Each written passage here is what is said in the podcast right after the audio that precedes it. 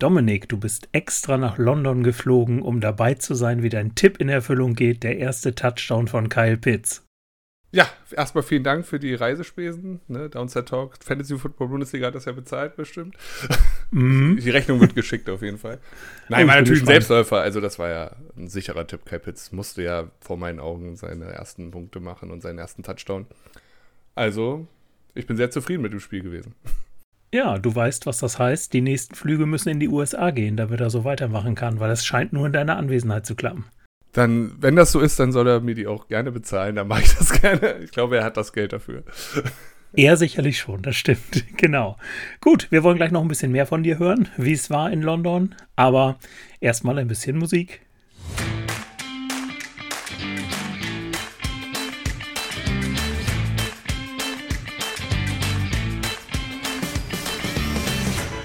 Herzlich willkommen zum Podcast zur Downset Talk Fantasy Football Bundesliga. Mein Name ist Michael Klock und wir sind heute zu dritt. Den einen habt ihr schon gehört. Dominik, hallo. Guten Abend zusammen. Und Peter ist auch heute da. Gute. Schön, dass wir auch mal zusammen aufnehmen, Peter. Es freut mich sehr. Und ja, ich habe eben im Teaser, haben wir das schon angesprochen. Dominik, du warst in London. Erzähl doch mal. Ja, also erstmal, man war in England. Ähm, das heißt, Corona gab es erstmal nicht mehr. Es war ähm, sehr, sehr befremdlich nach so einer langen Zeit, wie es ja jetzt in Deutschland auch schon ist, die ganze Pandemie. Ähm, einfach mal U-Bahn zu fahren, einkaufen zu gehen, überall ohne Maske, war ähm, mal war wieder was anderes. Ähm, und natürlich 60.250 Zuschauer waren, glaube ich, im Stadion. Es war die Hölle los.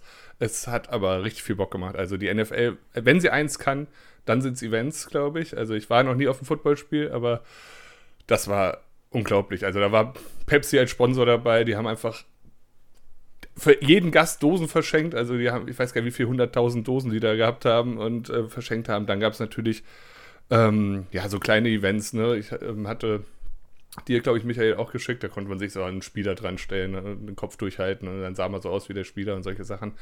Ähm, wäre man noch einen Tag früher angekommen, wäre vielleicht auch ganz cool gewesen. Da wurde dann diese ganze Fanmeile eingeweiht. Da haben die Chili dann Auftritte gehabt und solche Sachen. Wir sind aber erst an dem Samstagabend dahin geflogen, also haben das nicht mehr mitbekommen, sondern erst an den Sonntagvormittag. Entschuldigung.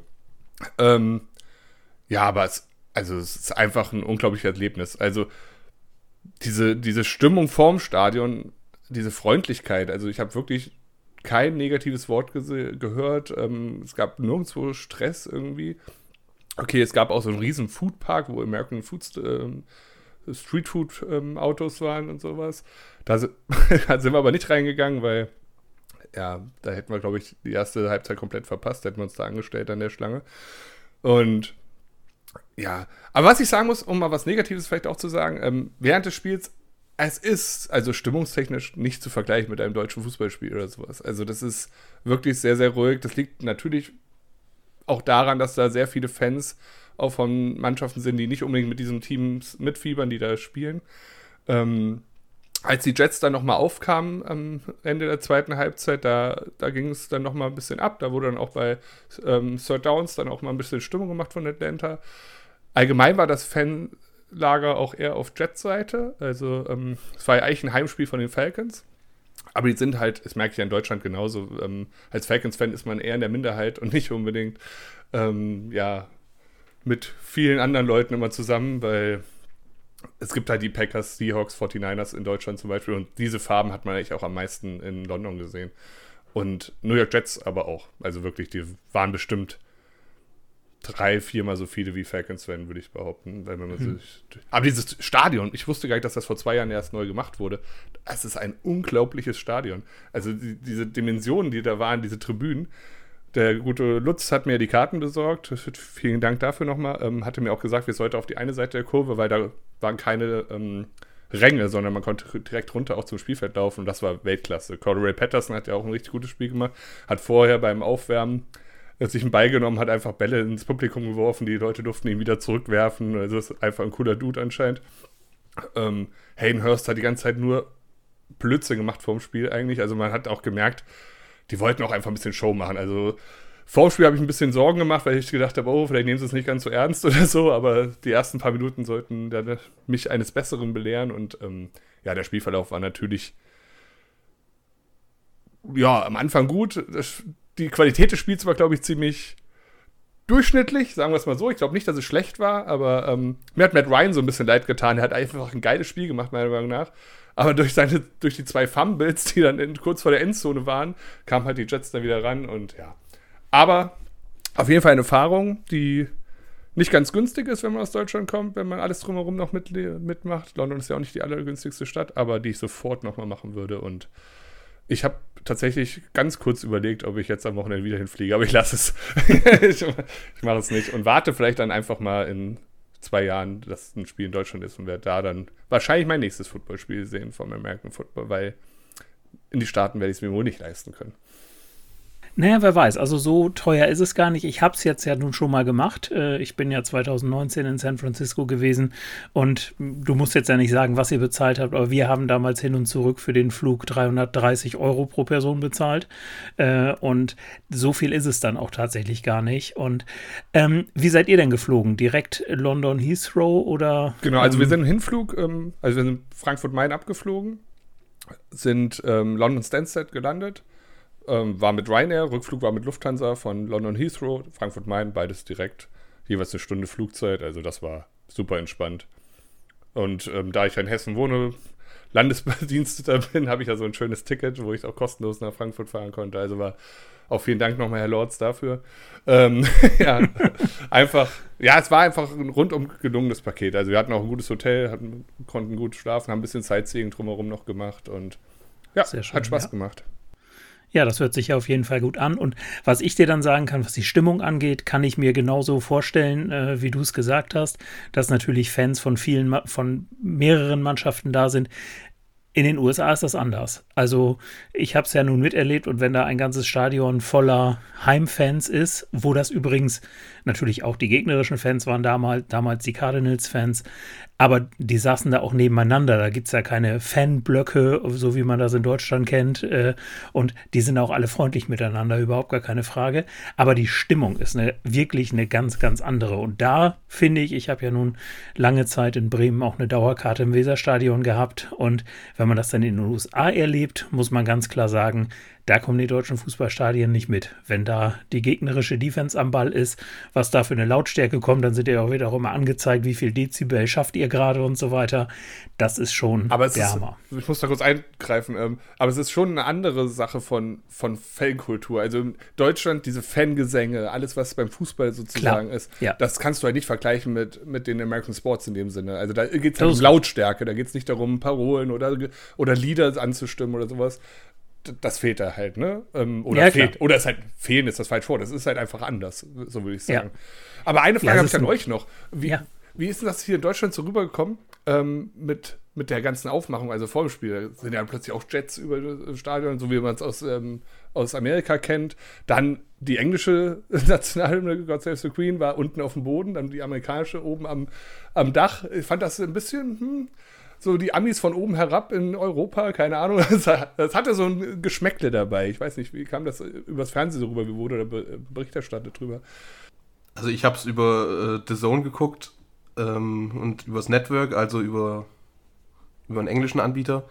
Von daher weiß ich nicht, wie das in Deutschland an sich rüberkam, aber den Eindruck hatte ich auch, den du hattest. Irgendwie war die Englisch englische Nationalhymne auch ziemlich kurz.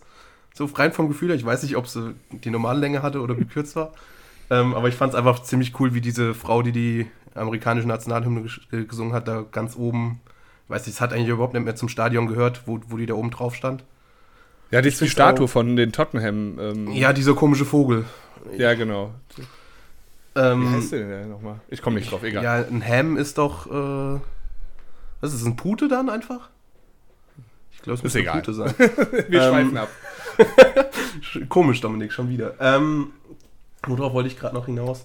Ja, aber ich fand, das war so ähm, politisch so ein bisschen komisch. Also mir hat den Eindruck hatte ich nicht. Ich, ach nee? so, was ich okay. noch sagen. Ich finde es einfach immer irgendwie noch beeindruckend, wie diese Flugzeuge das timen können, dass sie da immer relativ pünktlich einfach drüber ja. fliegen, weil die Sängerin hat jetzt, also die hat schon einen gewissen Spielraum im Tempo, wie sie das singt. Also klar proben die das, aber da die ja meistens auch irgendwie ohne musikalische Unterstützung meistens noch irgendwie singen und da dann die Hymnen auch immer ja. sehr, sehr frei interpretieren, um das mal wertneutral zu, äh, zu sagen, finde ich das immer ganz interessant, wie das, wie das passt, weil ich habe es bis jetzt auch noch nicht erlebt, dass es nicht gepasst hat. Wo bei Musik sind, die Halbzeitshow? Was sagt ihr dazu? Also ich muss mich da raushalten, weil ich nämlich äh, an dem Tag gar nicht live geguckt habe. Ich konnte mir tatsächlich nur die Condensed Version angucken. Okay. Äh, deswegen, Peter, du hast da wahrscheinlich mehr mitgekriegt. Ja, aber die, die Halftime-Show habe ich auch nicht gesehen. Da, Ey, da war musst du uns ein aufklären, Dominik. Ja, passt auf, da war ein Künstler aus Manchester und anscheinend, ich weiß nicht, ich kenne mich da nicht aus, London und Manchester sind anscheinend ein bisschen verfallen, vielleicht auch was Fußball angeht, ne? Tottenham, Manchester City, Manchester United vielleicht. Auf jeden Fall hat er kein leichtes Standing gehabt. Er war aber auch tatsächlich nicht gut, war irgend so ein, ja, Rapper, Hip-Hopper, ähm, wusste gar nicht mit der großen Bühne was anzufangen. Also er stand da in der Endzone und war so ein bisschen verloren. Also es war sehr lustig anzusehen und am Ende kam auch nur so ein ähm, es war das F-U-C-K-Wort, sage ich jetzt mal, und er hat okay. sich damit verabschiedet und ja, war, ähm, war eine interessante Stimmung in der Halbzeit ah, im ja. Stadion. Okay, okay ich, ich kann klar. mich nur daran erinnern, an den, ich war auch ein paar Mal in London vor zwei und vor drei Jahren, glaube ich. Und in einer Halftime-Show war es so, dass alle Maskottchen von allen NFL-Teams da waren und die quasi Football gegeneinander gespielt haben. Also einer Quarterback, die anderen Receiver und habe ich da gegenseitig umgetackelt, die ganzen Maskottchen. Äh, das war ziemlich witzig. Das ist bei mir hängen geblieben. Und der am witzigsten war, ich glaube, es war ein Spiel, wo die Dolphins auch gespielt haben. Es war dieser, dieser Delfin von den Dolphins, der irgendwie immer auf, der hat sich immer auf den Kopf gestellt und so auf seinem Kopf rumgehüpft. Das, äh, weiß nicht, sowas bleibt irgendwie in Erinnerung. Ja, natürlich. Schön. Aber das hört sich ja echt nach einem spannenden Erlebnis an. Ähm, wenn ihr uns zuhört und vielleicht die nächsten Spiele guckt oder mal da seid, dann berichtet gerne auch mal, vielleicht auch mal ein bisschen der Anreiz, die Reise vielleicht mal auf sich zu nehmen, wobei man ja eventuell ab nächstem Jahr schon nicht mehr so ganz weit reisen muss.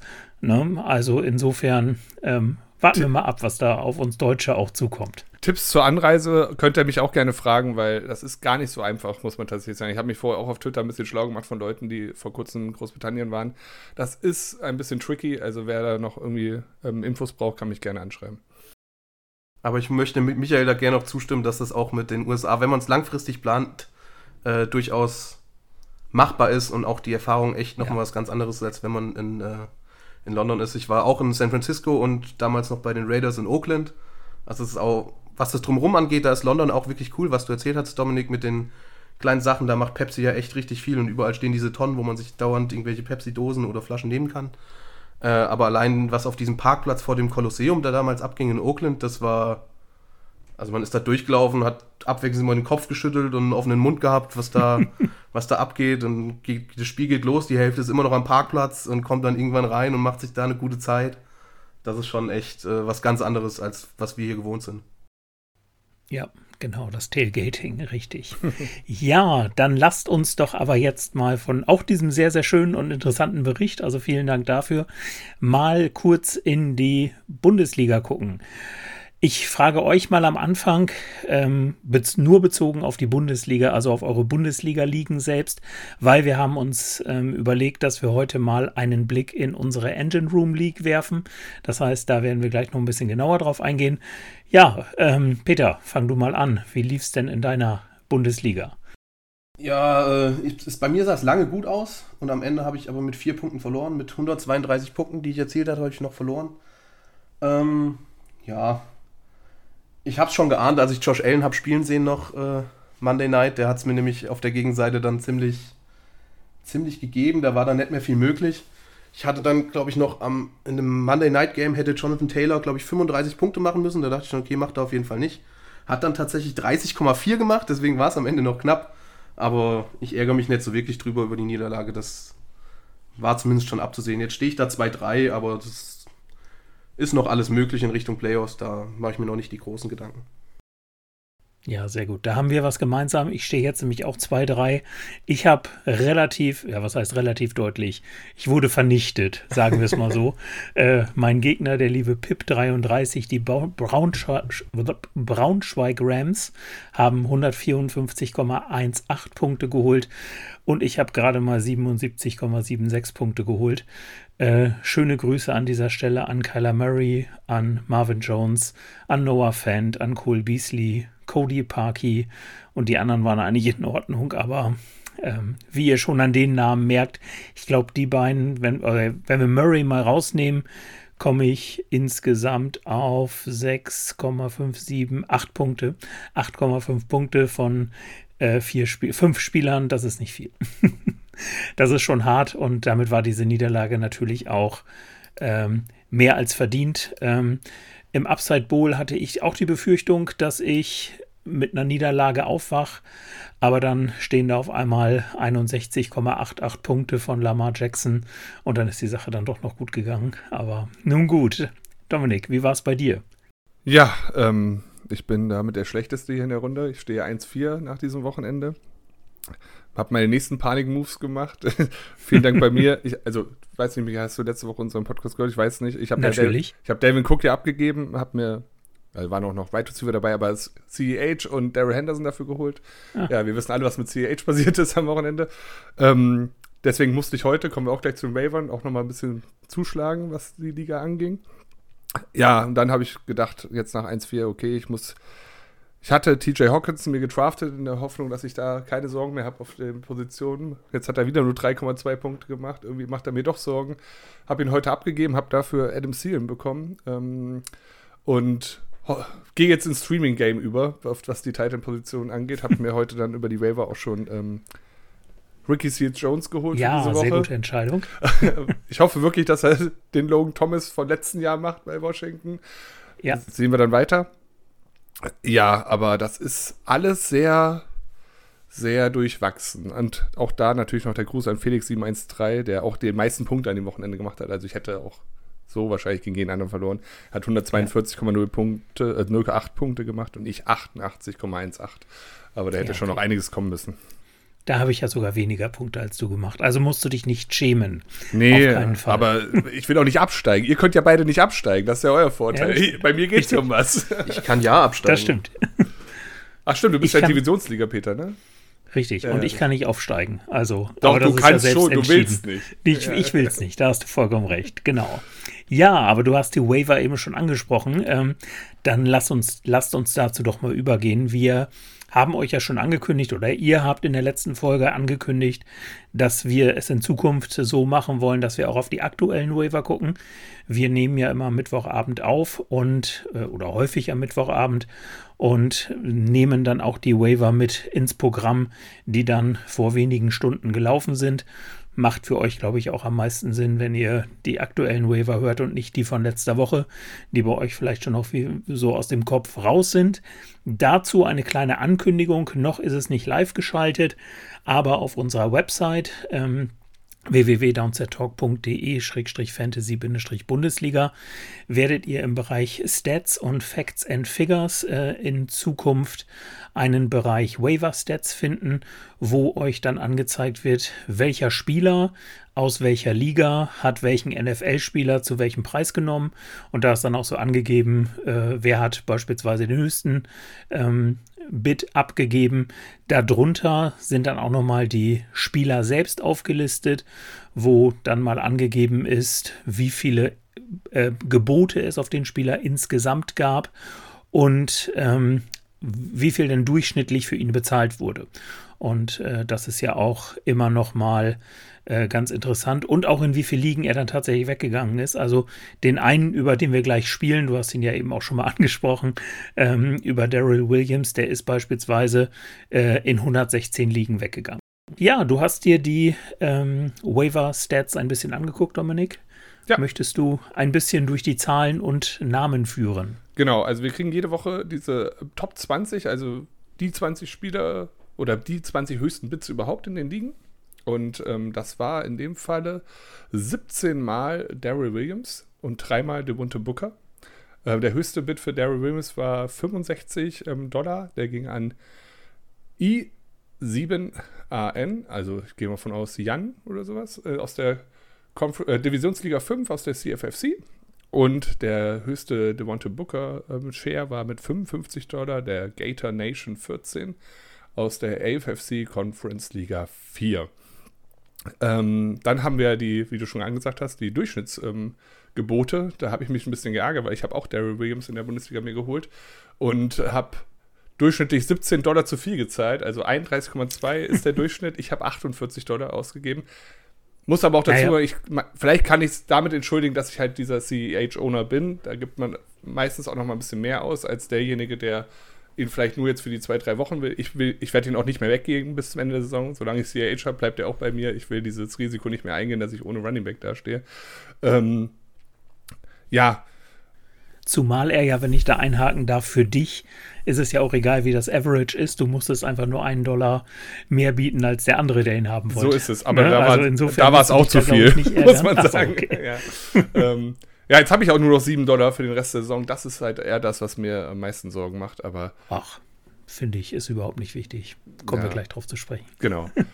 ja, vielleicht noch ein paar andere Spieler, ähm, die ich interessant fand, ist zum einen auf Platz 6 von unseren Top 20 Spielern, die weggegangen sind, ist Amon Russ Brown. Er mausert sich ja langsam wirklich zu einem Spieler, den man auch wirklich jede Woche aufstellen kann. Also er hat jetzt, glaube ich, zwei miteinander.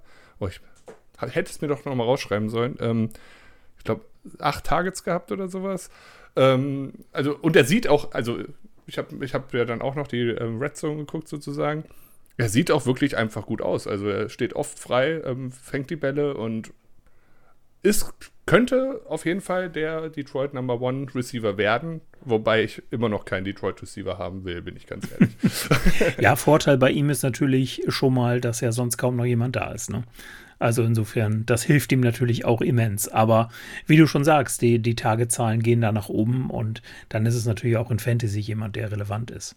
Ja, es bleibt immer abzuwarten, was passiert, wenn Tyrell Williams irgendwann mal wiederkommt, aber der ist ja jetzt gefühlt schon seit Woche 1 mit Gehirnerschütterung raus. Also wer weiß, was da passiert ist. Ähm, ja. Und wie ihr schon gesagt habt, Quintus Cephas ist ja jetzt auch, glaube ich, Season Long raus. Deswegen da auf Wide Receiver lichten sich die Reihen. Und ja, Dominik fühlt sich mit TJ Hawkinson nicht mehr wohl. Vielleicht liegt das auch an unserem deutschen St. Brown. Ja, aber ja. das ist ja auch mal dieses Ding, wenn man dann jede Woche verliert, man hat dieses Gefühl, einfach was verändern zu müssen. Ne? Und, und, das war halt dieses Jahr, diese Woche wieder. Ich habe auch noch ein paar Leute gefragt, die haben alle gesagt, nimm NDMC und gib ähm, Hawkinson ab, deswegen habe ich es gemacht. Ja. Aber ein anderer Running Back, der richtig gut aufgeschlagen hat, den ich auch habe in der Liga, aber nicht aufgestellt hatte, ähm, der war auch auf dem Waiver. Da waren wohl schon ziemlich viele gefrustet. Das finde ich eigentlich interessanter, dass er auf dem Waiver war, als dass er jetzt weggegangen ist. Und das ist Miles Gaskin. Der war auf Platz 8. Ähm, Genau, 171 Bits gab es. Ähm, elf, in elf Ligen ist er dann weggegangen und 15,5 war sein Durchschnitt. Also klar, der hatte schlechte Wochen, aber dass ich ihn getroppt hätte, also er muss ja getroppt worden sein. Ich gehe davon aus, er ist überall gedraftet worden. Ja. Also das, das finde ich halt interessant bei dem, bei dem Waiver-Claim sozusagen. Was sagt ihr dazu? Ja, stimme ich zu. Hat mich auch ein bisschen gewundert. Ähm, dass er tatsächlich in solchen so vielen Ligen offensichtlich verfügbar war. Ähm, ja, also ich glaube, ich hätte ihn auch nicht gedroppt, aber es ist halt immer die Frage, irgendwelche großen Namen in Anführungszeichen landen halt immer mal auf dem Waiver Wire. Wenn man jetzt zum Beispiel guckt, wir alle, oder beziehungsweise nicht, ich weiß nicht, ob wir alle das hatten, aber die meisten hatten ja äh, Brandon Ayuk beispielsweise vor Debo Samuel bei den 49ers und Brandon Ayuk ist mittlerweile auch ein Cut-Kandidat geworden. Ne? Und der landet dann auch mal schnell auf dem Waiver Wire und dann macht der ein gutes Spiel und ist dann auf einmal wieder da. Ob das mal bei Miles Gaskin so hält, steht natürlich auf dem anderen Blatt. Ja, zu Brandon Ayuk ganz kurz nur. Ich habe in meiner Home League mit meiner Frau getradet, Frau, ja, mit meiner Frau getradet, habe Brandon Ayuk bekommen und habe abgegeben. Ähm, wer war's? Sammy Watkins, ist das noch okay? Und Mike Davis. Das war ja. nicht die allerklügste Entscheidung, weil Brandon Ayuk hat seitdem echt nicht geliefert. Das, das, Kommt noch. Aber ich werde ihn nicht droppen. Ich, ich, halt ich habe den in allen Redraft-Ligen mit sehr viel Selbstbewusstsein auf den Waiver geschmissen, wo ich ihn hatte. Der, ja, er muss sich jetzt einfach, er muss sich jetzt beweisen und wer weiß, was da noch kommt. Genau. Ja, haben einen ganz Richtig. guten Spielplan, die 49ers, was für die Wide Receiver angeht. Ne? Also wenn man ja, bei Sleeper da Die guckt. nächsten Jetzt erstmal nicht, aber ja, genau. Das ist klar, ja. aber also was, was ja. soll denn noch passieren? Jetzt nicht mal, also jetzt ist Kittel schon nicht mehr da und selbst da kommt er nicht irgendwie aus den Pötten. Vielleicht braucht er einfach mal eine Bye-Week.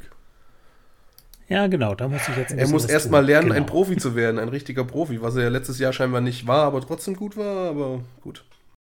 Ja, wobei man da halt auch so ein bisschen äh, berücksichtigen muss. Ich fand das äh, ganz interessant, ähm, weil das nämlich auch äh, in dem Niners Huddle Podcast, wo ich äh, heute die aktuelle Folge oder gestern die aktuelle Folge rausgekommen ist und ich mit dem Frank Höhle äh, als absoluten Niners Experten dann aufnehmen durfte, der das nochmal ganz äh, schön kundgetan im Grunde, weil ähm, es ist im Grunde einfach so, dass ähm, der normale College-Spieler, der macht seine College-Saison zu Ende, dann geht er direkt in so ein Trainingcamp für äh, die Combine und so weiter.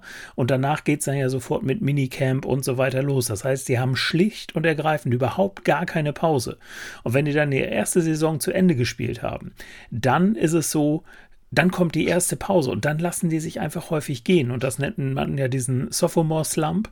Und das passiert relativ vielen Spielern, dass sie dann einfach mal äh, ein, die nächste Saison, die zweite Saison, dann wirklich auch nicht fit sind, weil sie sich halt nicht fit halten, weil es für sie einfach im Vordergrund steht, ich brauche jetzt erstmal eine Pause. Das kommt relativ häufig vor und die, aber es ist ja, das ist ja immer das Entscheidende. Ähm, wir wollen jetzt nicht zu lange über äh, Brandon Ayuk reden, aber ähm, wichtig ist ja, dass sich eine Entwicklung da darstellt. Ja, aber es ist ganz ja. interessant, dass du das sagst. Also vor dem Draft hört man eigentlich von diesem Sophomore Slump eher weniger, sondern was man eigentlich immer hört, ist hier der Second Year Breakout und alle, also zumindest war es dieses Jahr so, waren alle gehypt auf die Second Year Player, auf Ayuk, auf Jerry Judy, CD Lamb, alle möglichen. Gut, Jerry Judy ist jetzt ein bisschen bitter, der ist halt, weiß nicht, kommt der nochmal wieder die Saison? Kann, so, kann sein. Ja, ähm, doch, ich meine schon. Aber Brandon Ayuk ist halt echt, der, der wurde teilweise so hoch gelobt und deswegen ist die Enttäuschung umso schlimmer da, zumindest bei mir. Das ist ein schwieriges Thema. Aber aber Michael, du hattest doch, ich erinnere mich, bei irgendeiner Aufnahme war das auch, ähm, wo du erzählt hast, dass irgendeine Statistik rauskam, dass alle Sophomores sozusagen wesentlich besser abgeschlossen hatten als in dem Jahr davor. Erinnerst du dich nicht? Ja, genau, richtig. Das war am Anfang äh, bei den Fantasy Footballers. Äh, die hatten das mal sozusagen rausgearbeitet. Ähm, genau, stärker als der ADP. Ne? Also ähm, das, äh, genau, da muss man das ja immer natürlich vergleichen. Ne? Und ähm, und da, da guckt man natürlich auch immer auf eine ganze Saison. Und wie gesagt, da wird sich, denke ich, jetzt auch wirklich noch einiges tun. Ich bin da auf jeden Fall guter Dinge. Also, wir müssen es einfach abwarten. Aber ich bin da absolut äh, bei euch. Zurzeit ist er für mich auch ein Drop-Kandidat und ich glaube, in ein paar Ligen von mir ist er heute auch gegangen. Ähm, was natürlich nicht heißt, dass man sich ihn sich später vielleicht für etwas mehr Fab, soweit noch vorhanden, dann wiederholen muss. Aber im Endeffekt müssen wir uns natürlich auch der Tatsache bewusst sein, ähm, man braucht diese Roster-Spots ja eventuell auch für andere Spieler. Ne? Und da muss man einfach gucken, kann ich mir das noch erlauben, auf jemanden zu warten? Das Thema hatten wir äh, beispielsweise bei Trey Lance, äh, den man sich als zweiten Quarterback holt, in der Hoffnung, dass er bald spielt. Aber die Zeit hat man in der Regel auch nicht, darauf zu warten, bis es dann endlich soweit ist. Ne? Gut, Dominik, hast du noch was zu den Wavern oder Nö, wollen wir Also es gibt, es gibt natürlich noch ein paar, aber das ist jetzt nicht erwähnenswert. Also das sind die Standard-Sachen, ähm, würde ich mal sagen. Ja, wunderbar. Dann würde ich sagen, gehen wir doch mal zu euren Geschichten und den äh, Fragen, wobei uns Fragen, glaube ich, gar nicht erreicht haben. Nee, es sind nur Geschichten tatsächlich. Und äh, ja, da fange ich doch mal mit einer an, die ist gar nicht so Bundesliga bezogen, aber vielleicht habt ihr da äh, selbst auch ein bisschen Erfahrung mitgemacht am Wochenende. Äh, und zwar hat uns der äh, Björn May, äh, Splatter2507, bei Twitter geschrieben, Story vor dem Monday Night Football mit 66,9 Punkten hinten gelegen. Und dann kamen Lamar und Hollywood. Äh, Rivalry in der wichtigsten Dynasty gewonnen. Sein Gegner kann mehr erzählen. Ja, hattet ihr da auch, ich habe es ja eben schon gesagt, bei mir im Upside Bowl war Lamar Jackson auch durchaus beteiligt. Hattet ihr da entsprechende Erlebnisse?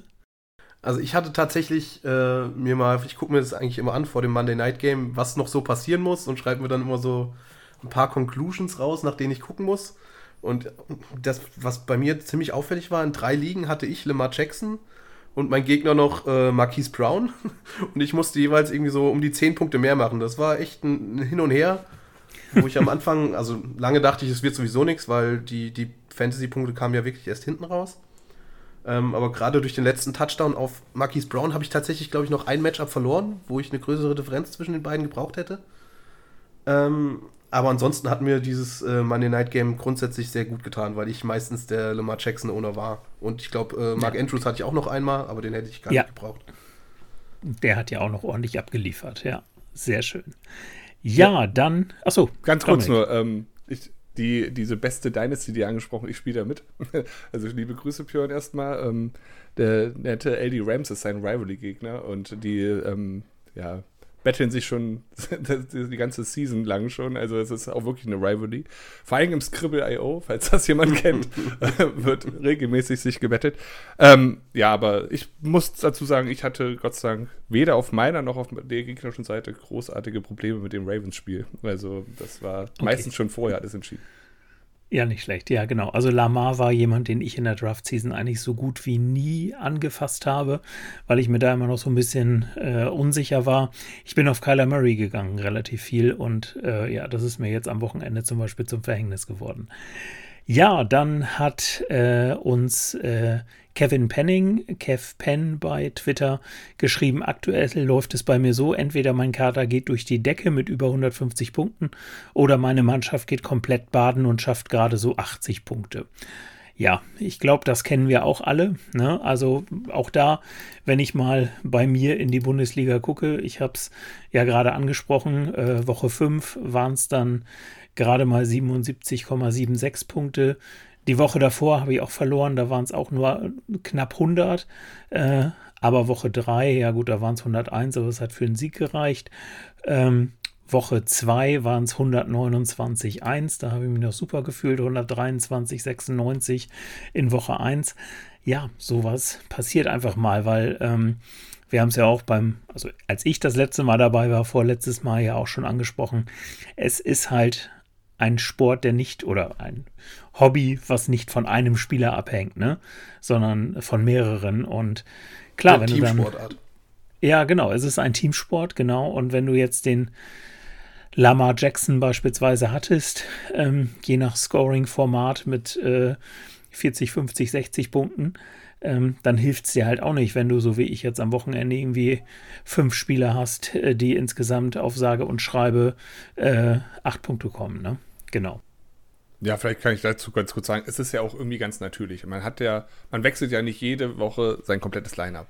Und die Spieler haben natürlich auch Schwankungen in ihren Leistungen. Gibt es natürlich Ausnahmen, die jede Woche ihre Minimum 10 Punkte, 12 Punkte holen, aber die meisten haben auch mal Ausreißer nach oben und unten und deswegen hat man auch allgemein mit seinem ganzen Team dann mal Ausreißer nach oben und unten. Ähm, wichtig ist, dass man über die Saison hinweg einfach einen guten Durchschnittspunktzahl hat und dann wird man meistens auch in die Playoffs kommen, würde ich behaupten. Ähm, das andere, was ich sagen wollte, habe ich vergessen. Peter, du darfst. ja, es ist halt einfach wichtig, dass man auch ein bisschen das Matchup-Glück hat. Also was mir da hilft, ist, dass man relativ viele Ligen spielt. Dann fällt es nicht so auf, wenn man mal eine hat, wo es echt schlecht läuft. Aber es gibt jetzt die eine Liga, wo da stehe ich jetzt 0,5. Die, also ich glaube, die hake ich jetzt auch wirklich ab. Also da. Nein, nein, nein. Das, das, das, sowas will und kann ich nicht hören. Das ist ja. Ja, ich eigentlich auch nicht, aber ist es egal, dann, was passiert. Dann, da weißt du was, dann lad mich ein, dann spiele ich sie weiter. Bevor ja, du sowas ich, machst. Vielleicht können wir da zu zweit noch was rumwuppen, das kann schon sein. Aber das wirklich so, wenn dann, wenn du dann diese Ausreiserwochen hattest und das ist ein ähnliches Scoring wie bei uns und ein ähnliches Line-Up, da hatte ich 160 Punkte gemacht und verliere dann aber auch noch durch Monday Night gegen jemanden, der dann 163 macht und der höchste Scorer ist und ich dann als zweithöchster Scorer auch noch verloren. Und dann kommen wieder andere Spiele, wo ich dann auch echt eine Down-Woche habe und mein Gegner auch, aber nicht ganz so schlecht, wo es dann wirklich auch von den Wochen nicht passt mit den Ausreisen, dass man nochmal ja, einen glücklichen Sieg mitnimmt oder eine ne? unglückliche Niederlage, dann, dann kann das schon echt frustrierend sein. Deswegen ist es ganz cool, wenn man viele Ligen hat, dann fällt das nicht so sehr ins Gewicht. Ja, aber dann kannst du auch nicht sagen, ich habe alle meine Ligen gewonnen, im Zweifel. Aber nein, ich, ja, ich verstehe das, das schon. Äh, und, und das mit dem Matchup-Sport muss man auch immer wieder sagen. Ich bin ja beispielsweise auch kein großer Freund äh, von diesem Spiel gegen den League-Median, weil gerade das, was du gesagt hast, kommt ja recht häufig. Ich bin so gut gewesen, aber trotzdem verliere ich. Ja, aber das ist beim Football nun mal auch so, wenn du äh, kurz vor den Playoffs stehst und du machst 60 Punkte, aber dein Gegner macht 62, dann hast du da halt auch eine Niederlage stehen und musst damit damit leben. Und warum soll das bei uns anders sein als ähm, im Real Football? Genau. Was mir noch, ich hatte eben was vergessen, mir ist es wieder eingefallen, deswegen will ich das nur kurz hinterher schieben. Ähm, wo das natürlich jetzt auch zu tragen kommen kann, dass man mal so richtige Down- oder ähm, Abwochen hat, sind ja auch die Beiweeks, die jetzt bald kommen. Also vielleicht hat man beim Draft nicht unbedingt darauf geachtet, dass alle seine Running Backs ähm, dann doch in unterschiedlichen Beiweeks sind oder so. Und plötzlich hat man jetzt ein ähm, Mike Davis und ein Eric Camara eigentlich, die spielen beide nächste Woche nicht. So, dann muss man natürlich irgendwie zusehen, was man dann machen kann. Ähm, Und dann kann natürlich auch mal so eine Woche entstehen, wo man nicht so ganz gut punktet, aber dann weiß man ja auch, warum es, äh, woran es lag und dann glaube ich, kann man da auch ganz zuversichtlich in die Zukunft blicken. Ja, auf das ja, Thema der Bi-Weeks kommen wir jetzt gleich nochmal bei der nächsten Story, glaube ich. Ja, genau, dann die machen wir doch gleich und zwar von äh, Shorthander Jens Jordan. Der hat geschrieben: Moin, habe mir als Commissioner der CFSC Regionalliga Nord 3 mal erlaubt, dem bisherigen Spitzenreiter 4-0 die erste Niederlage beizubringen. Mit der Tageshöchstwertung von 186 Punkten stehe jetzt bei 3-2 nach 0-2. Ganz wichtig, äh, habe einen Lauf. Ähm, er schreibt dann noch, bevor wir gleich mal auf sein Team und so weiter eingehen, ähm, dazu noch eine Anmerkung zur Liga, kann die Mitspieler nur lobend erwähnen. Bisher wurden immer alle Rosters-Plätze äh, belegt. Äh, also niemand hat jemals jemandem etwas geschenkt. So kann es weitergehen.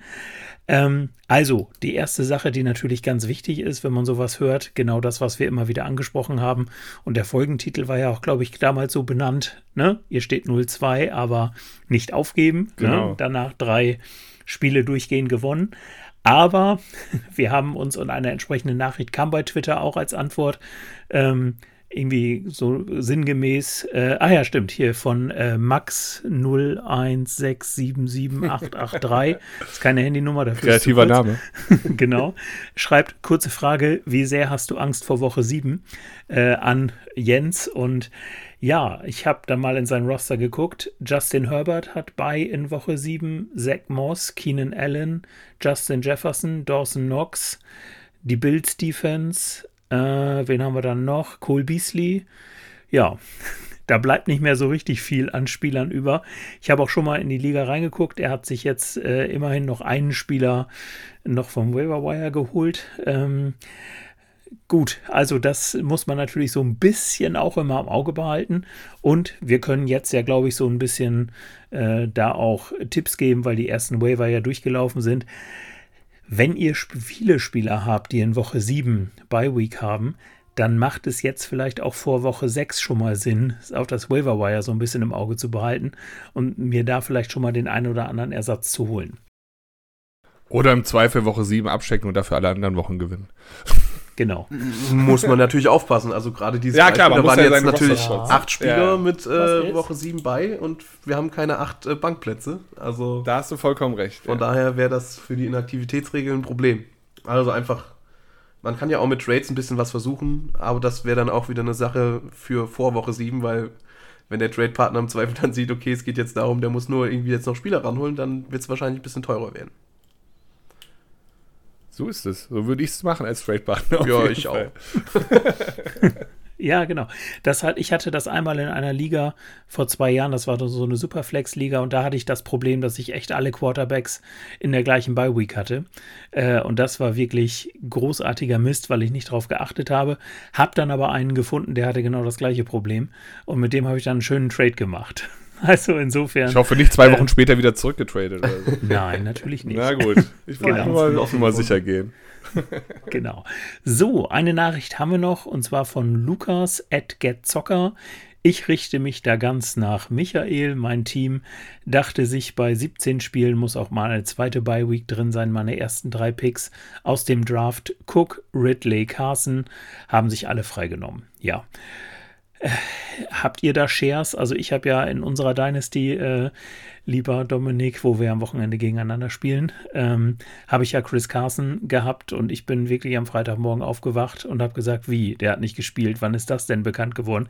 Ich habe es nicht mitgekriegt äh, am Abend vorher und das ist natürlich besonders ärgerlich sowas und gerade bei Night Games natürlich umso schlimmer. Ich bin, ich habe Chris Carson in fünf liegen ich bin wach geblieben, weil ich es wissen wollte und habe dann alle, halb ihn über rausgezogen. Ähm, ja, ansonsten Kevin Ridley, ganz persönliche Shares, das hat mich einfach echt, also er hat ja auch persönlich Probleme, da ist irgendwas in der Familie, so wie ich das rausgefunden habe. Ähm, was weiß ich, irgendwelche Sachen halt. Ähm, er ist zumindest nicht verletzt, das ist schon mal gut, aber es hat, war halt schon schade, ihn nicht, auch nicht live zu sehen in London, muss ich ganz ehrlich sagen. Also auf den habe ich mich sehr gefreut. Natürlich auch extra mein Ridley-Trikot angezogen, aber ich habe ich hab ein bisschen Hoffnung gehabt, dass sie mich einfach aufs Feld holen mit der Nummer 18, aber haben sie leider nicht gemacht und das sähe auch eher nach O-Line aus als als Wide Receiver bei mir wahrscheinlich. Aber ja, ähm, aber Chris Carson, genau, wir hatten ja nächsten Morgen geschrieben. Ich glaube, um 0.30 Uhr oder sowas kam, kam die Meldung, ähm, ja, okay. dass er out da. ist. Ja. habe ich dann geschlafen. Das äh, ja, ist natürlich immer ärgerlich sowas, aber gut, das gehört zum Sport auch dazu. Wunderbar. Dann würde ich sagen, ähm, gehen wir jetzt mal über zu unserer Liga, der Engine Room League. Und ähm, da habe ich jetzt gerade eine brandaktuelle Nachricht für euch. Ich habe nämlich heute im Vorfeld dieser Aufnahme extra nochmal nachgefragt äh, bei Christoph, weil wir spielen ja in der ähm, Engine Room Liga im Grunde um etwas. Äh, und zwar wollte ich mich noch mal versichern, weil ja äh, in diesem Jahr äh, unser lieber Daniel Engelhardt als unser IT-Profi äh, für die Arbeit, die er geleistet hat, ja in der Hörerliga mitspielen darf, für uns sozusagen. Und Christoph hat mir das jetzt gerade noch mal ausdrücklich bestätigt, dass wir als Organisationsteam jetzt dauerhaft einen Platz in der Hörerliga haben. Und dementsprechend spielen wir in unserer Engine Room Liga nämlich aus, wer uns dort nächstes Jahr vertreten darf. Also es geht um was richtig Spannendes äh, und das finde ich sehr, sehr gut. Und dann würde ich doch sagen, gucken wir da mal ganz kurz drauf. Ähm, wie sieht es aus in unserer Engine Room League? Ja, wir haben einen deutlichen Spitzenreiter, möchte ich mal sagen, der auch anwesend ist. Äh, das ist nämlich der liebe Danke. Peter so. mit 5 zu 0. genau. Dann folgen ihm äh, Noel mit äh, 4-1. Daniel Engelhardt 4, auch 4-1. Dann kommt Daniel Schneider 3-2, Anna Lenz auch 3-2. Ähm, Manuel, unser äh, Grafikbeauftragter, steht 2-3. Ähm, Sebastian steht 2-3, ich stehe 2-3, Dominik steht 2-3, Christian steht 2-3, Lukas Martin steht 1-4 und der arme Nico 0-5. Ja, wir wollen gucken ja immer mal so ein bisschen auf den Spitzenreiter und da wir den Spitzenreiter her haben, hier haben, würde ich sagen, Peter, erzähl doch mal so ein bisschen über dein Team. Wie sind deine Wochen so gelaufen? Wie hast du gedraftet? Hast du da was auf was Spezielles geachtet? Leg doch einfach mal los. Also ich habe eigentlich äh, ganz normal gedraftet, sagen wir mal so. Ich habe in den, in den meisten Ligen äh, es tatsächlich so gemacht, dass ich in der ersten Runde Running Back gegangen bin oder Travis Kelsey, je nachdem, ob ich vorne oder hinten war. Und in der zweiten Runde dann jeweils das andere gepickt hat. Also es gibt, glaube ich, kaum eine Liga, wo ich nicht mit äh, Kelsey oder Waller rausgegangen bin. Entweder in der ersten oder in der zweiten Runde. Ähm, dementsprechend bin ich auf Titan immer ganz gut besetzt. Da habe ich jetzt in, der, in unserer Liga eben Waller in der zweiten Runde geholt. In der ersten Runde hatte ich mir Ezekiel Elliott geholt. Der hat jetzt natürlich in den letzten Wochen sehr stabil gepunktet und trägt da mein Team äh, ziemlich mit. Und auf Running Back sah es auch ansonsten ganz gut aus. Da habe ich dann in Runde 4 und 5 nochmal nachgelegt mit äh, Daryl Henderson, mit dem ich als Running Back 2 wirklich sehr, sehr gut leben kann. Also da mache ich mir überhaupt keine Gedanken. Der scheint da sehr, sehr safe zu sein. Und auch als Running Back 3 habe ich mir in Runde 5 Josh Jacobs geholt. Der ist zwar der ist zwar ein bisschen unsexy, aber ich, als Running Back 3, den man im Zweifel Floor, mal ne? für die, hat seinen Floor, ja, den man im Zweifel für die Bye-Weeks dann mal benutzt oder wenn halt wirklich mal einer ausfällt, dann mal reinschmeißt, dafür, dafür reicht es auf jeden Fall. Ich habe mir jetzt vom Waiver noch Damian Williams geholt, den habe ich jetzt noch als Insurance dahinter. Und zwischendurch hatte ich mal vom Waiver noch Michael Carter aufgegriffen, den der Sebastian aus Frust mal wohl gedroppt hatte. Äh, den habe ich mittlerweile umgesetzt in Antonio Brown. Also habe ich einen Trade gemacht. Ja. Und wen hast du noch bekommen für Michael äh, Achso, ja, die, die Rams Defense habe ich mir noch ertradet. Genau, das war tatsächlich eine Premiere. Da habe ich das, das erste Mal in meinem Leben eine Defense äh, in einem Trade involviert gehabt. Aber die Rams Defense, also dafür, dass ich äh, Defenses sowieso streame, dachte ich als ein bisschen so on top für Michael Carter kann man machen, weil die nächsten drei Matchups sind die Giants, die Lions und die Texans. Das sind tatsächlich drei Matchups, wo ich die sehr, sehr selbstbewusst aufstelle. Ich würde die nächsten zwei sogar noch dazu nehmen, oder? Mit Tennessee und San Francisco. Ja, also die, die werde ich jetzt wahrscheinlich erstmal nicht wegtun, bis sie dann irgendwann. Danach haben sie bei Week dann. Ja, dann genau, werden sie vermutlich sie. mein Team verlassen. Weil dafür sind die fünf äh, Bankplätze ein bisschen zu, zu wertvoll, finde ich. Ja, ansonsten, was eigentlich noch wirklich ganz gut war, also sowohl in, in dieser Liga als auch in den, in den meisten anderen Redraft-Ligen ist mir aufgefallen, dass Jalen Hurts wirklich sehr, sehr spät ging. Ich weiß gar nicht, ob ich ihn. Ich will gerade gucken. Genau, in Runde 14. Also mein letzter Pick war Jalen Hurts. Und gerade wenn man jetzt, äh, wir hatten es vorhin so ein bisschen von den Wochen, wo man manchmal ganz viele Punkte hat, dann ganz wenig, wenn man jetzt einen Kyler Murray anguckt oder auch einen Lamar Jackson. Jalen Hurts ist so ein bisschen das Gegenbeispiel. Der hat jetzt wirklich in den ersten fünf Wochen immer stabil zwischen 20 und 27 Punkten geholt. Also der verliert mir keine Woche.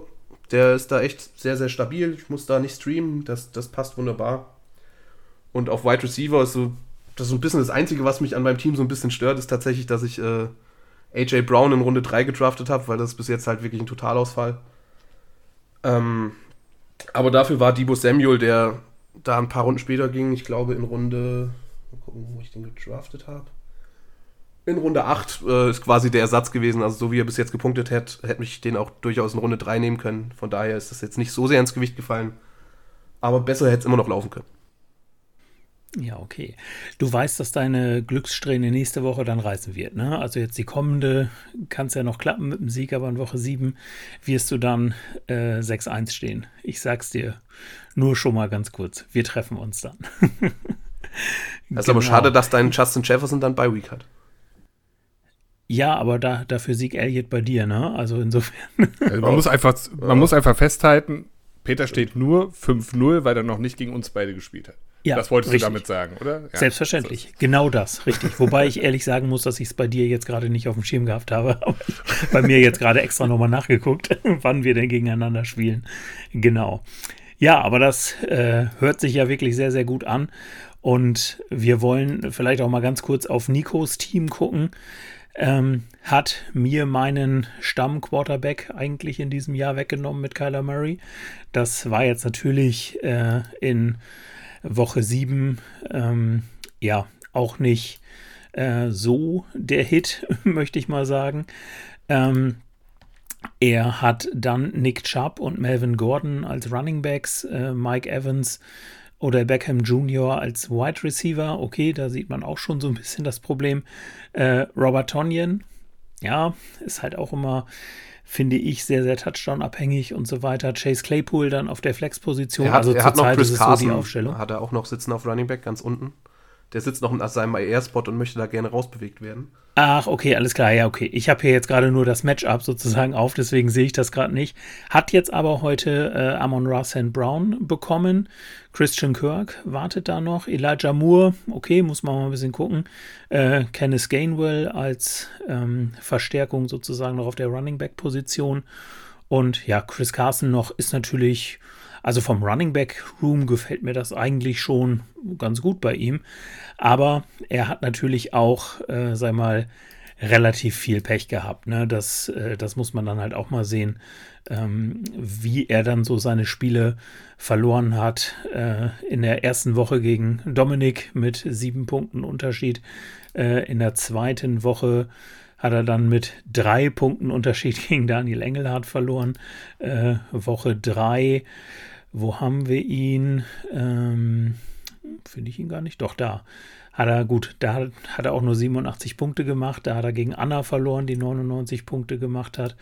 Und in Woche 4 hat er nur 66 Punkte gemacht. Ähm, gut, das war natürlich mal so ein richtig, richtig mieser Tag, um es mal so zu sagen.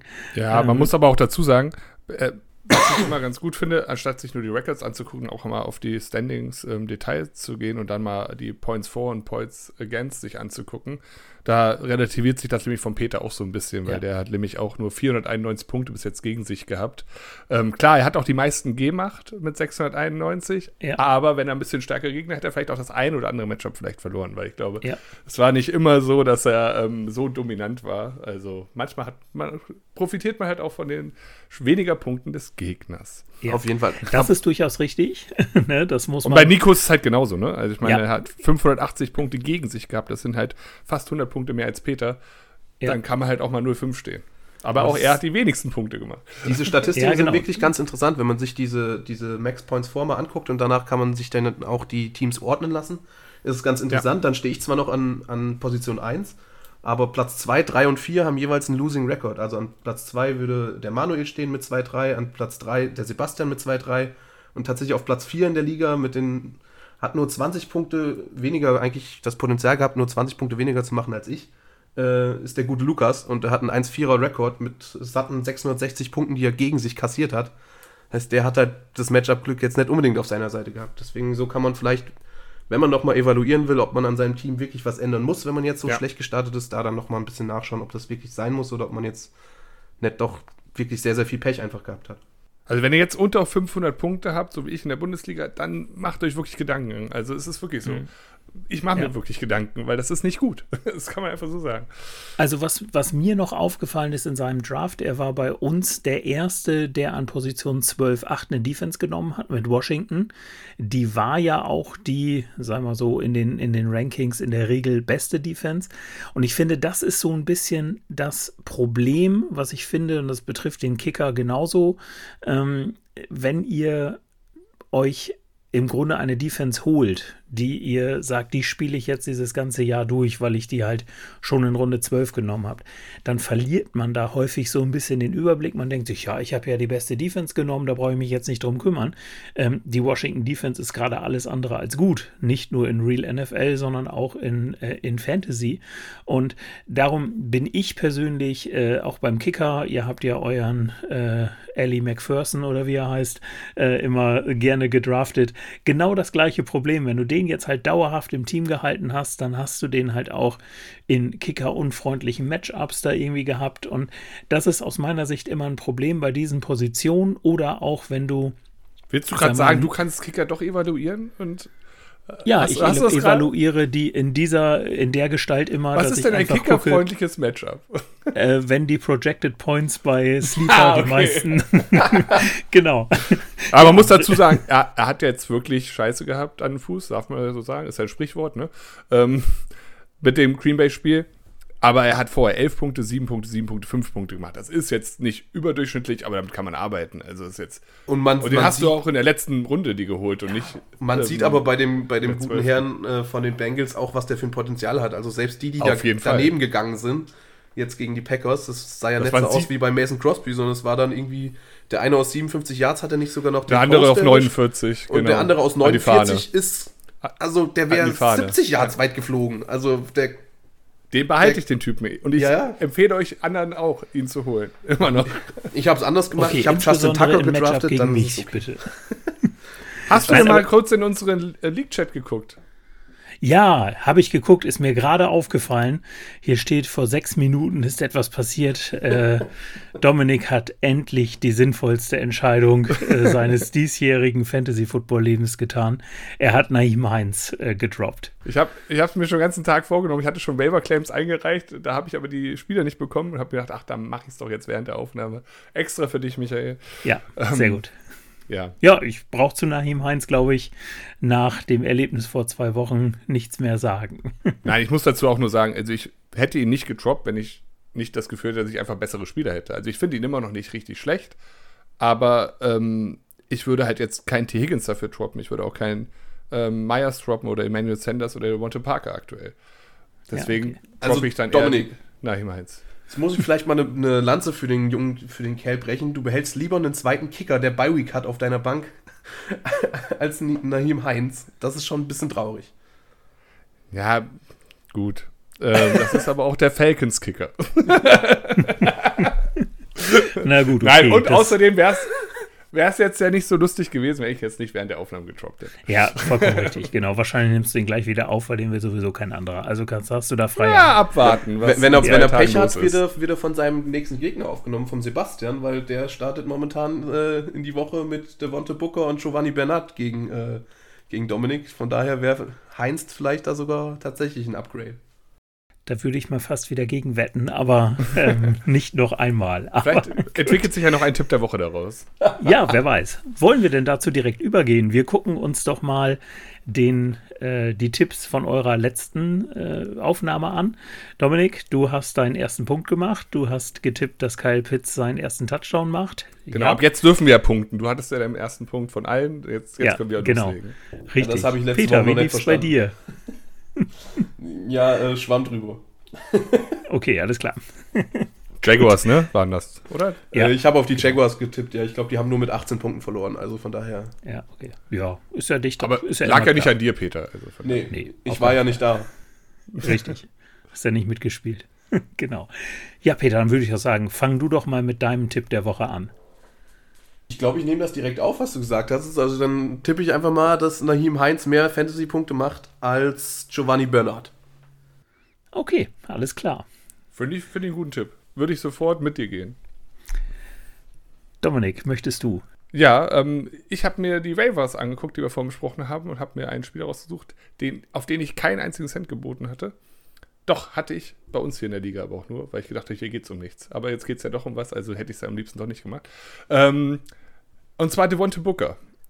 Ich habe mir Devonta Booker angeguckt. Er ist ja jetzt für Saquon Barkley. Er wird auch dieses Wochenende wahrscheinlich das volle Spiel für ihn spielen. Aber ich glaube halt auch nur für dieses eine Wochenende. Und dafür wurde einfach viel zu viel bezahlt, meiner Meinung nach.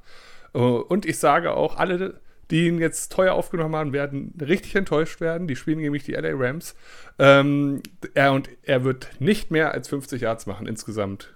Ähm, Receiving und ähm, Carries. Ja, wunderbar. Das nehmen wir doch mal auf. Ja, ich habe auch lange überlegt, ob ich äh, vielleicht Nahim Heinz wieder aufgreife. Vielleicht mal im positiven Sinne, dass ich sage, Nahim Heinz macht in diesem, an diesem Wochenende mehr Punkte als sämtliche Spieler der 49ers. Aber das ist dann vielleicht auch ein bisschen einfach, weil die 49ers bekanntlich bei Week haben. naja gut, er könnte noch immer Minuspunkte machen, so wie damals. Hat er ja schon mal hingekriegt. Meine Wette. Aber ich will natürlich auch eine Wette machen, wo ich das dann auch verdient habe, äh, einen weiteren Punkt zu bekommen. Und na, die ist ein bisschen bold vielleicht, aber das war damals bei Heinz ja wohl auch so, so wie Sebastian das damals eingeschätzt hat. Und ähm, ich tippe, dass am Ende der Woche 6 kein Team mehr 6-0 bzw. 0-6 stehen wird. Das bedeutet, die Jaguars gewinnen gegen die Dolphins, die Lions gegen die Bengals und die Cardinals verlieren gegen die Browns. Halleluja. Das ist mein Tipp. Ich würde, äh, also wenn du daran wirklich glaubst, geh nochmal zu Typico oder was weiß ich Ja. und setz noch mal ein bisschen Da- was drauf. Die Da Quote, gibt es bestimmt gutes Geld für. die Quote wäre nicht schlecht, würde ich behaupten. ja, das glaube ich auch. Genau. Also sind tatsächlich, Ja, glaube ich, die Jaguars gegen die Dolphins noch der sicherste Tipp von den drei. Ja, würde ich auch sagen. Also der, die, was war's? Ähm, Bengals gegen, Bengals gegen Die Lions. Gegen die gegen Lions. Lions. Also bei den Lions, boah, das ist mittlerweile mein Number One Seed, muss ich wirklich sagen. Ja. Findest du Also- wirklich, aber die spielen doch echt nicht schlecht. Also, Findest du? also wenn man sich die Spiele anguckt, ist, ist es echt besser, als ich dachte. Also, das ist halt ein bisschen traurig, wie sie verlieren. Manchmal Okay, durch aber so wer, spielt denn, 66 Yard wer, wer spielt denn schlechter? Fragen wir es mal so. Äh, Ja, Amon. Ross Brown wird Punkte machen und Ellie McPherson wird Field Goals verschie- verschießen. Und dann passt das doch alles. Puh. Ja, ich bin Ja. gespannt, wie wir nächste Woche darüber reden. Ich, über die Tipps. ich auch. Super. Ja, dann würde ich sagen, haben wir es geschafft für heute. Vielen Dank an euch beide. Es hat mir sehr, sehr viel Spaß gemacht. Es hat auch sehr, sehr viel Spaß gemacht, mal wieder hier zu sein. Das ist ja nun tatsächlich wenig geworden. Ich habe es euch im Vorgespräch schon gesagt. Ich habe jetzt zwei Wochen Urlaub und wir fahren auch weg. Die Lüneburger Heide ruft und äh, da werde ich aus unserer Ferienwohnung nicht aufnehmen können. Aber wir werden äh, das Weil es da kein Internet gibt oder was? Ist das so plattes Land auch, ne? Nee, aber ich müsste dann tatsächlich auf mobile Daten zugreifen und da würde ich mich bei so einer Aufga Aufnahme nicht unbedingt drauf verlassen wollen. Da finde ich, dass wir aber in unserer Truppe mittlerweile äh, so viele tolle Podcaster haben, dass ihr mich hier locker vertreten könnt. Äh, insofern werde ich euch auf jeden Fall hören. Ähm, das sei schon mal klar. Aber wie, wie gesagt, wir ähm, werden dann uns wahrscheinlich erstmal äh, zwei, drei Wochen nicht hören. Aber kriegen wir, glaube ich, alles hin. Gut, ja, dann würde ich sagen, folgt uns bei den sozialen Medien, äh, Instagram und Twitter, at dstfanfubl. Auf YouTube haben wir einen Kanal. Ähm, die Website habe ich schon angesprochen, www.downsettalk.de-fantasy-bundesliga. Im Discord-Channel von Downset Talk könnt ihr uns erreichen. Und wenn ihr ansonsten irgendwelche Fragen habt, tretet auch in den Ligen gerne an uns heran. Wir äh, versuchen da immer alles möglich zu machen und alle Fragen zu beantworten. Und dann bleibt es mir jetzt eigentlich noch, euch einen schönen Abend, einen schönen guten Tag zu wünschen, je nachdem, wann ihr uns hört. Und viel Spaß bei der nächsten Folge und nochmal ein großes Dankeschön an euch beiden.